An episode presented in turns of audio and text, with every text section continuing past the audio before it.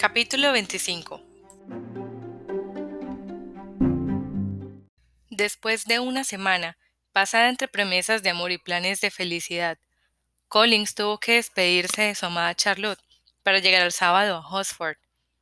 Pero la pena de la separación se aliviaba por parte de Collins con los preparativos que tenía que hacer para la recepción de su novia, pues tenía sus razones para creer que a poco de su próximo regreso a Herefordshire se fijaría el día que habría de hacerse el más feliz de los hombres. Se despidió de sus parientes en Longbourn con la misma solemnidad que la otra vez. Deseó de nuevo sus primas salud y venturas, y prometió al padre otra carta de agradecimiento. El lunes siguiente, la señora Bennet tuvo el placer de recibir a su hermano y a la esposa de éste, que venían, como de costumbre, a pasar las navidades en Longbourn. El señor Gardiner era un hombre inteligente y caballeroso, muy superior a su hermana por naturaleza y por educación. A las damas de Netherfield les hubiese hecho difícil creer que aquel hombre, que vivía al comercio y se hallaba siempre metido en, su almacén, pudiera estar tan bien educado y resultar tan agradable. La señora Gardiner, bastante más joven que la señora Bennet y que la señora Phillips, era una mujer encantadora y elegante, a la que sus sobrinas de Longbourn adoraban, especialmente las dos mayores, con las que tenía una particular amistad.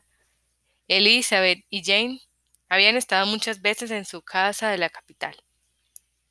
Lo primero que hizo la señora Gardiner al llegar fue discutir sus regalos y describir las nuevas modas. Una vez hecho esto, dejó de llevar la voz cantante de la conversación. Ahora le tocaba escuchar. La señora Bennet tenía que contarle sus muchas desdichas y sus muchas quejas. Había sufrido muchas humillaciones desde la última vez que vio a su cuñada. Dos de sus hijas habían estado a punto de casarse, pero luego todo había quedado en nada. No culpó a Jane, continuó, porque se habría casado con el señor Bingley si hubiese podido. Pero Elizabeth, ah, hermana mía, es muy duro pensar que estas horas podría ser la mujer de Collins si no hubiese sido por su testarudez. Le hizo una proposición de matrimonio en esta misma habitación y lo rechazó. A consecuencia de ello, Lady Lucas tendrá una hija casada antes que yo, y la herencia de Longbourn pasará a sus manos. Los Lucas son muy astutos, Siempre se aprovechan de lo que pueden. Siento tener que hablar de ellos de esta forma, pero es la verdad. Me pone muy nerviosa y enferma que mi propia familia me contraríe de este modo. Y tener vecinos que no piensan más que en sí mismos. Menos mal que tenerte a ti aquí en estos precisos momentos me consuela enormemente. Me encanta lo que nos cuentas en las mangas largas. La señora Gardiner que ya había tenido noticias del tema por la correspondencia que mantenía con Jane y Elizabeth, dio una respuesta breve y por compasión a sus sobrinas cambió de conversación. Cuando estuvo a solas, luego con Elizabeth, volvió a hablar del asunto. Parece ser que habría sido un buen partido para Jane, dijo. Siento que se haya estropeado. Pero esas cosas ocurren tan a menudo, un joven como Bingley, tal como tú me lo describes, se enamora con facilidad de una chica bonita por unas cuantas semanas, y si por casualidad se separan, la olvida con la misma facilidad. Esas inconstancias son muy frecuentes. Si hubiera sido así, sería un gran consuelo, dijo Elizabeth. Pero lo nuestro es diferente. Lo que nos ha pasado no ha sido casualidad. No es tan frecuente que unos amigos se interpongan y convenzan a un joven independiente de que deje de pensar en una muchacha de la que estaba locamente enamorada unos días antes. Pero esa expresión, locamente enamorado, está tan manida, es tan ambigua y tan indefinida, que no me dice nada. Lo mismo se aplica a sentimientos nacidos a la media hora de haberse conocido, que a un cariño fuerte y verdadero. Explícame cómo era el amor del señor Bingley. Nunca vi una atracción más prometedora. Cuando estaba con Jane, no prestaba atención a nadie más, se dedicaba por entero a ella. Cada vez que se veían, era más cierto y evidente. En su propio baile, desairó a dos o tres señoritas a no sacarlas a bailar, y yo le dirigí dos veces la palabra sin obtener respuesta. ¿Puede haber síntomas más claros? ¿No es la descortesía con todos los demás la esencia misma del amor? De esa clase de amor que me figuro que sentía Bingley, sí. Pobre Jane. Lo siento por ella, pues dado su modo de ser, no olvidará tan fácilmente. Habría sido mejor que te hubiese ocurrido a ti, Lizzie. Tú te habrías resignado más pronto. Pero crees que podremos convencerla de que venga con nosotros a Londres. Le conviene un cambio de aires, y puede que descansar un poco de su casa le vendría mejor que ninguna otra cosa. A Elizabeth le pareció estupenda esta proposición y no dudó de que su hermana la aceptaría. Supongo, añadió, que no la detendrá al pensar que pueda encontrarse con ese joven. Vivimos en zonas de la ciudad opuestas.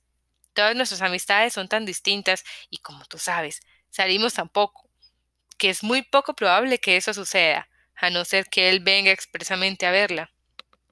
Y, y, eso es imposible, porque ahora se halla bajo la custodia de su amigo, y el señor Darcy no permitiría que visitase a Jane en semejante parte de Londres.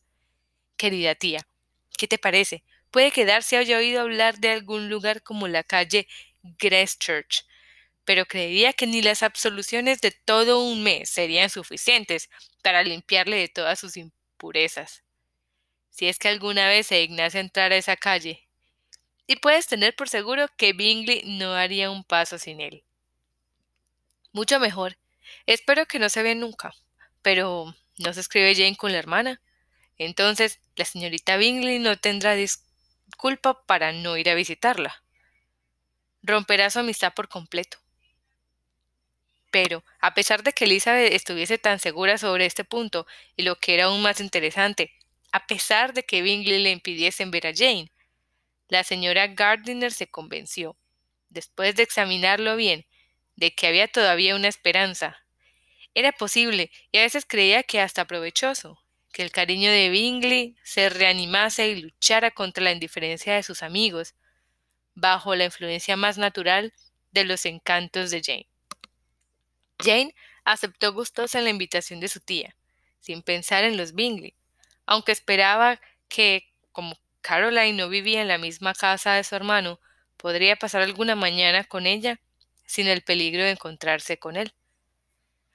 Los Gardiner estuvieron en Longbourn una semana, y entre los Phillips, los Lucas y los oficiales no hubo un día sin que tuviesen un compromiso. La señora Bennet se había cuidado tanto de prepararlo todo para que su hermano y su cuñada lo pasasen bien, que ni una sola vez pudieron disfrutar de una comida familiar. Cuando el convite era en casa, siempre concurrían algunos oficiales, entre los que Wickham no podía faltar. En esas ocasiones, la señora Gardiner se sentía que sentía curiosidad por los muchos elogios que Elizabeth le tribulaba. Los observó a los dos minuciosamente, dándose cuenta, por lo que veía, de que no estaban seriamente enamorados. Su recíproca preferencia era demasiado evidente no se quedó muy tranquila, de modo que antes de irse de Herefordshire decidió hablar con Elizabeth del asunto, advirtiéndole de su imprudencia por alentar aquella relación. Wickham, aparte de sus cualidades, sabía cómo agradar a la señora Gardiner. Antes de casarse, diez o doce años atrás, ella había pasado bastante tiempo en el mismo lugar de Derbyshire, donde Wickham había nacido. Poseían, por lo tanto, muchas amistades en común, y aunque Wickham se marchó poco después del fallecimiento del padre de Darcy, ocurrió hace cinco años, todavía podía contarle cosas de sus antiguos amigos, más recientes que las que ella sabía. La señora Gardiner había estado en Pemberley y había conocido al último señor Darcy a la perfección. Este era por consiguiente un tema de conversación inagotable. Comparaba sus recuerdos de Pemberley con la detallada descripción que Wickham hacía, y elogiando el carácter de su último dueño, se deleitaban los dos. Al enterarse del comportamiento de Darcy con Wickham, la señora Gardiner creía recordar algo de la mala fama que tenía cuando era un muchacho, lo que encajaba en este caso. Por fin, confesó que se acordaba que ya entonces se hablaba del joven Fitzwilliam Darcy como de un chico malo y orgulloso.